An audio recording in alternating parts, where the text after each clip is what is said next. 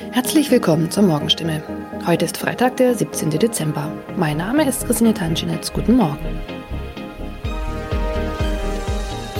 Und das sind heute unsere Themen aus der Region. Kinderärzte sollen Impfstoff zurückhalten. Freifahrt in der Stadtbahn bei kaputten Automaten. Und Papagei überlebt Wohnungsbrand und wird Tage später gefunden. Weil nicht genügend Corona-Impfstoff für Kinder im Alter von 5 bis 11 Jahren vorhanden ist, fordert das Land Baden-Württemberg nach Informationen der Heilbronner Stimme dazu auf, ausreichend Impfstoff für die Zweitimpfung zurückzuhalten. Von der Bundesebene wurde uns mitgeteilt, dass auch die Lieferung des Impfstoffs für Kinder im Alter zwischen 5 und 11 Jahren voraussichtlich nicht in der erwarteten Menge lieferbar sein wird, heißt es in einem Schreiben vom Sozialministerium, das am Donnerstag landesweit an die mobilen Impfteams, die Stadt- und Landkreise sowie an die Kinderärzte per Mail verschickt worden ist. Das Schreiben liegt unserer Redaktion vor. Baden-Württemberg wurde vom Bund zuletzt zugesagt, bis zum Jahresende rund 300.000 Dosen des Kinderimpfstoffes zu erhalten. Diese Zusage kann nun offenbar nicht eingehalten werden. Sollten vom Bund anderslautende Informationen kommen, werde das Sozialministerium diese umgehend an die impfenden Akteure weitergeben und die Verteilung anpassen. Mehr dazu lesen Sie heute auf stimme.de. Seit 1. November hat der Stadtbahnbetreiber Albtal Verkehrsgesellschaft AVG die Fahrscheinautomaten in den Stadtbahnen stillgelegt. Sie sind noch da, funktionieren aber nicht. Da alle Haltestellen nun mit stationären Automaten ausgestattet werden, seien die Automaten in den Zügen nicht mehr nötig, erklärt die AVG die Gründe. Die Geräte sollen nun Zug um Zug in den 229 Stadtbahnen ausgebaut werden. Nur damit fällt auch die Alternative weg, wenn ein Automat an einer Haltestelle defekt ist. Was gilt dann? Manchmal sind Haltestellen einige Kilometer entfernt. Soll ein Kunde, der vielleicht wichtige Termine hat, so einen Umweg auf sich nehmen, wenn ein Automat an einem Haltepunkt defekt ist? Oder gilt eine Kulanzregel und er darf dennoch in die Bahn einsteigen? AVG-Sprecher Michael Kraut stellt für das Gebiet des Karlsruher Verkehrsverbunds klar, Dort dürfen Fahrgäste bei einem defekten Automaten an der Haltestelle einsteigen. Sie sollten den Defekt entweder dem Stadtbahnfahrer oder gegebenenfalls dem Prüfpersonal in der Bahn melden. In dem Fall werde kein erhöhtes Beförderungsentgelt verhängt. Man könne jederzeit prüfen, ob eine Störung an einem bestimmten Automaten vorlag. Auch im Heilbronner Hohenloher Haller Verkehrsverbund gilt diese Kulanzregel. Mehr dazu lesen Sie auf stimme.de. Am vergangenen Samstag kam es in Neckargartach zu einem Wohnungsbrand, bei dem ein Mann und ein Papagei verletzt wurden. Ein zweiter Papagei blieb unverletzt. Später stellte sich heraus, dass sogar ein dritter Papagei in der Wohnung sein müsste. Wenige Tage nach einem Hausbrand in Heilbronn haben Feuerwehrleute einen überlebenden Papagei aus einer betroffenen Wohnung gerettet. Ein aus der Wohnung geretteter Papagei wurde zudem vorsorglich einer Tierklinik übergeben. Der andere Vogel blieb am Samstag unverletzt. Doch damit war das Papageienproblem noch nicht gelöst. Denn am vergangenen Dienstag habe sich der verletzte Bewohner bei der Polizei gemeldet und mitgeteilt, einer seiner insgesamt drei Papageien müsste sich eigentlich noch in der Wohnung befinden. Tatsächlich entdeckten die Einsatzkräfte nach langer Suche den Vogel. Später konnten sie das Tier wohlbehalten an den Besitzer übergeben, wie es heißt. Soweit die Nachrichten aus der Region. Übrigens, die Corona-Fallzahlen in Stadt und Landkreis Heilbronn bleiben auf hohem Niveau, sind in den letzten Tagen aber deutlich zurückgegangen. Bleibt das so, wird am Sonntag die Ausgangssperre für ungeimpfte aufgehoben. Ob das eintrifft, erfahren Sie auf jeden Fall aktuell auf stimme.de. Haben Sie Kritik, Fragen oder Anregungen zu unserem Podcast? Dann schicken Sie einfach eine E-Mail an podcast.stimme.de. Weiter geht es hier mit Nachrichten aus Deutschland und der Welt mit unseren Kollegen und Kolleginnen aus Berlin. Ich verabschiede mich für diese Woche. Wir hören uns im neuen Jahr wieder und ich wünsche Ihnen eine besinnliche Weihnachtszeit und einen guten Rutsch. Vielen Dank und einen schönen guten Morgen. Ich bin Uli Reitinger und das sind heute unsere Themen aus Deutschland und der Welt. Lokführerstreik beendet, die Rückkehr zum Regelfahrplan. Nach Truppenabzug, Taliban rücken in Afghanistan ungebremst vor und Bundesliga-Start. Mit einem Klassiker beginnt die 59. Saison der höchsten deutschen Spielklasse. Wir haben der Deutschen Bahn die rote Karte gezeigt, sagt ein sichtlich zufriedener Klaus Weselski, der Chef der Lokführergewerkschaft GDL. Weselski spricht von einer Riesensolidarität und will heute ausführlich Bilanz ziehen des 48-Stunden-Streiks, der in der Nacht um 2 Uhr zu Ende gegangen ist. Die erste Bilanz ist aus Gewerkschaftssicht sehr positiv. 70 bis 75 Prozent der Fernzüge fielen aus und auch im Regionalverkehr ging nicht viel. Und zum ersten Mal bei einem Streik der Lokführergewerkschaft legten auch die Bahner in sechs Stellwerksbetrieben, in manchen Werkstätten und in der Verwaltung die Arbeit nieder. Die Gewerkschaft hat also offenbar Mitglieder und Einfluss gewonnen. Das Kuriose, auch die Bahn ist den Umständen entsprechend zufrieden, weil sie nach eigenen Angaben den Notfallfahrplan gut durchziehen konnte. Nicht ganz so zufrieden waren die Bahnkunden und die wollen jetzt natürlich wissen, braucht die Bahn noch den heutigen Freitag, um wieder in den normalen Takt zu kommen oder fährt heute alles schon wieder wie immer? Bahnsprecherin Anja Bröker sagte dazu am Abend. Ja, wir sind auf das Ende des GDL-Streiks auf jeden Fall eingestellt und planen ein weitgehend normales Angebot im Regional- und Fernverkehr. Ja, das ist schon logisch, dass die Bahn jetzt alles tut, damit sich die Lage sehr schnell wieder normalisiert. Denn viel Zeit, den Fahrplan wieder in die Reihe zu bringen, hat die Bahn nicht. Sie rechnet für dieses Wochenende mit den reisestärksten Tagen in diesem Jahr. Bahnsprecherin Anja Bröker nennt drei Gründe. Die Verschiebung vieler Reisen auf den Freitag und die Folgetage wegen des GDL-Streiks Dazu Sommerferien in noch immer zwölf Bundesländern sowie das hochsommerliche Wetter in ganz Deutschland und Mitteleuropa. Das zusammengenommen lässt uns in den nächsten Tagen eine hohe Auslastung vieler Fernverkehrszüge erwarten. Zumindest was dieses Wochenende angeht, da soll es an den Lokführern nicht scheitern, denn dieses Wochenende bleibt auf jeden Fall streikfrei, verspricht die Gewerkschaft. Diana Kramer ist zu mir gekommen. Diana, traust du dir einen Blick in die nähere Zukunft zu? Müssen wir schon nächste Woche mit den nächsten Streiks, mit der nächsten Streikwelle rechnen? Das ist noch offen. Die Lokführergewerkschaft GDL will in der kommenden Woche entscheiden, ob und wann nochmal gestreikt wird. Die Gewerkschaft hat auch mitgeteilt, dass sie erstmal sehen will, wie die Bahn auf die erste Streikwelle reagiert, also ob es ein Entgegenkommen im Tarifstreit gibt.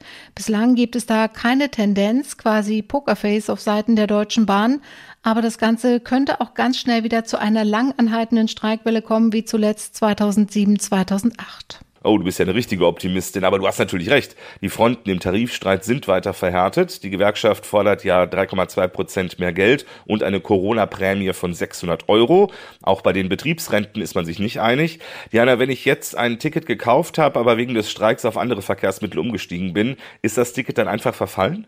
Da zeigt sich die Bahn kulant. Wer wegen des Streiks nicht reisen konnte, kann sein Ticket weiterhin nutzen, so Bahnsprecher Achim Staus. Wir haben ja das Angebot gemacht, Reisen zu verschieben. Im Fernverkehr gelten die Fahrkarten, die auch für Freitag gebucht sind, auch schon auch noch die nächste Woche bis einschließlich Freitag. Wer nicht mehr reisen kann, also die Reise nicht verschieben, sondern absagen musste, der sollte sich direkt an die Bahn wenden, entweder an einem der Servicecenter auf den Bahnhöfen oder über das Online-Portal der Deutschen Bahn und im besten Fall kriegt man dann sein Geld auch zurück. Na immerhin, die Bahn auf dem zügigen Weg zurück zum Regelfahrplan. Diana Kramer, vielen Dank.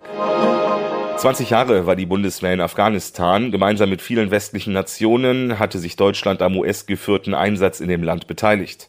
Mittlerweile sind die Truppen weitgehend abgezogen, weil der Einsatz erfolgreich abgeschlossen wurde. Mission accomplished, Afghanistan befriedet und demokratisiert. Wenn irgendjemand das gedacht haben sollte, in diesen Tagen zeigt sich, wie dramatisch falsch diese Einschätzung ist. Die radikal-islamischen Taliban haben in Ruhe abgewartet, bis die ausländischen Truppen weitgehend aus dem Land waren und schlagen jetzt mit aller Macht, die sie auch nach 20 Jahren noch haben, zu. Es vergeht im Moment kein Tag, an dem die Taliban keine neuen Städte erobern. Gestern erst die drittgrößte afghanische Stadt Herat. Seit die internationalen Truppen im April aus Afghanistan abgezogen wurden, sind die Taliban bis 150 Kilometer vor die Hauptstadt Kabul vorgerückt. Die militant-islamistischen Kämpfer haben in den vergangenen Tagen Stützpunkte eingenommen, wo zuvor noch deutsche Soldaten stationiert waren. Mittlerweile fordert das Auswärtige Amt Deutsche dringend auf, Afghanistan zu verlassen. Außerdem wurden die Abschiebungen von Afghanen mit abgelehntem Asylbescheid aus Deutschland zurück in das instabile Land unterbrochen. Neben Deutschland haben auch die Niederlande und Frankreich Frankreich die Abschiebungen ausgesetzt. Aus Berlin Veronika Peneschko. Die USA schicken jetzt 3000 zusätzliche Soldaten nach Afghanistan, aber nicht etwa um die Taliban wieder zurückzuschlagen. Nein, die 3000 Soldaten sollen den Flughafen Kabul sichern, damit ein Großteil des Botschaftspersonals in die USA zurückkehren kann. Es ist doch ein beachtliches Kontingent an Soldaten, das die USA zur Sicherung von Flughafen und Botschaft in Kabul bereitstellen, mehr als zuletzt abgezogen wurden. US-Geheimdienste rechnen angesichts des rasanten Vormarsches der Taliban damit, dass Kabul bald fallen könnte. Die US-Botschaft soll mit kleiner Besetzung dort aber zunächst weiterarbeiten. Die US-Streitkräfte sollen Afghanistan bis zum Ende des Monats bis auf wenige hundert Soldaten vollständig verlassen. Die internationale Gemeinschaft werde keine gewaltsam an die Macht gekommene afghanische Regierung anerkennen, so die US-Regierung. Aus Washington, Tina Eck. Auch Großbritannien schickt 600 Soldaten nach Afghanistan, um ihre Leute sicher aus dem Land zu holen. Die Afghanen sind endgültig auf sich allein gestellt. Viele Fußballfans freuen sich schon seit Tagen. Die Bundesliga geht wieder los. Die höchste deutsche Spielklasse geht in ihre 59. Saison mit einem Klassiker. Borussia Mönchengladbach empfängt heute Abend Dauer- und Rekordmeister Bayern München. Justin Werner, was glaubst du, geht das so weiter? Dominieren die Bayern auch diese Spielzeit? Ja, das wird sich dann ab heute Abend zeigen. Die Vorbereitung, die lief jetzt nicht so optimal. Das lag aber auch ein bisschen daran, dass viele Leistungsträger nach der EM erst ganz spät ins Training eingestiegen sind. Aber trotzdem, Julian Nagelsmann, der ist optimal optimistisch. So klang das gestern auf der Pressekonferenz. Ja, ich glaube, wenn man die Geschichte der, der letzten Jahre sieht, sollten wir vor Selbstvertrauen strotzen. Ja, schauen wir mal, wie selbstbewusst das dann heute Abend aussieht. Auch bei Gladbach übrigens ein neuer Trainer, Adi Hütter, der kam aus Frankfurt und der will heute natürlich gleich das erste fette Ausrufezeichen setzen. Ja, Gladbach gilt ja auch so ein bisschen als Angstgegner der Bayern. Gegen die Gladbacher stolpern sie gerne mal. Apropos stolpern, Justin, wer kann den Bayern da noch am ehesten gefährlich werden in dieser Saison?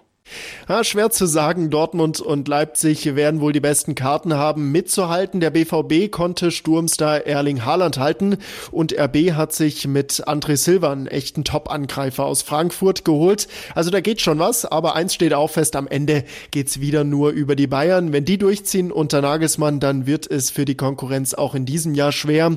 Zehn Meisterschaften in Folge, das ist ja jetzt auch nicht der schlechteste Ansporn. Ja gut, einen genauso großen Ansporn dürften die anderen Spitzenteams Teams haben, die Bayern-Dominanz in der Bundesliga zu brechen, denke ich mal. Justin Werner, vielen Dank soweit.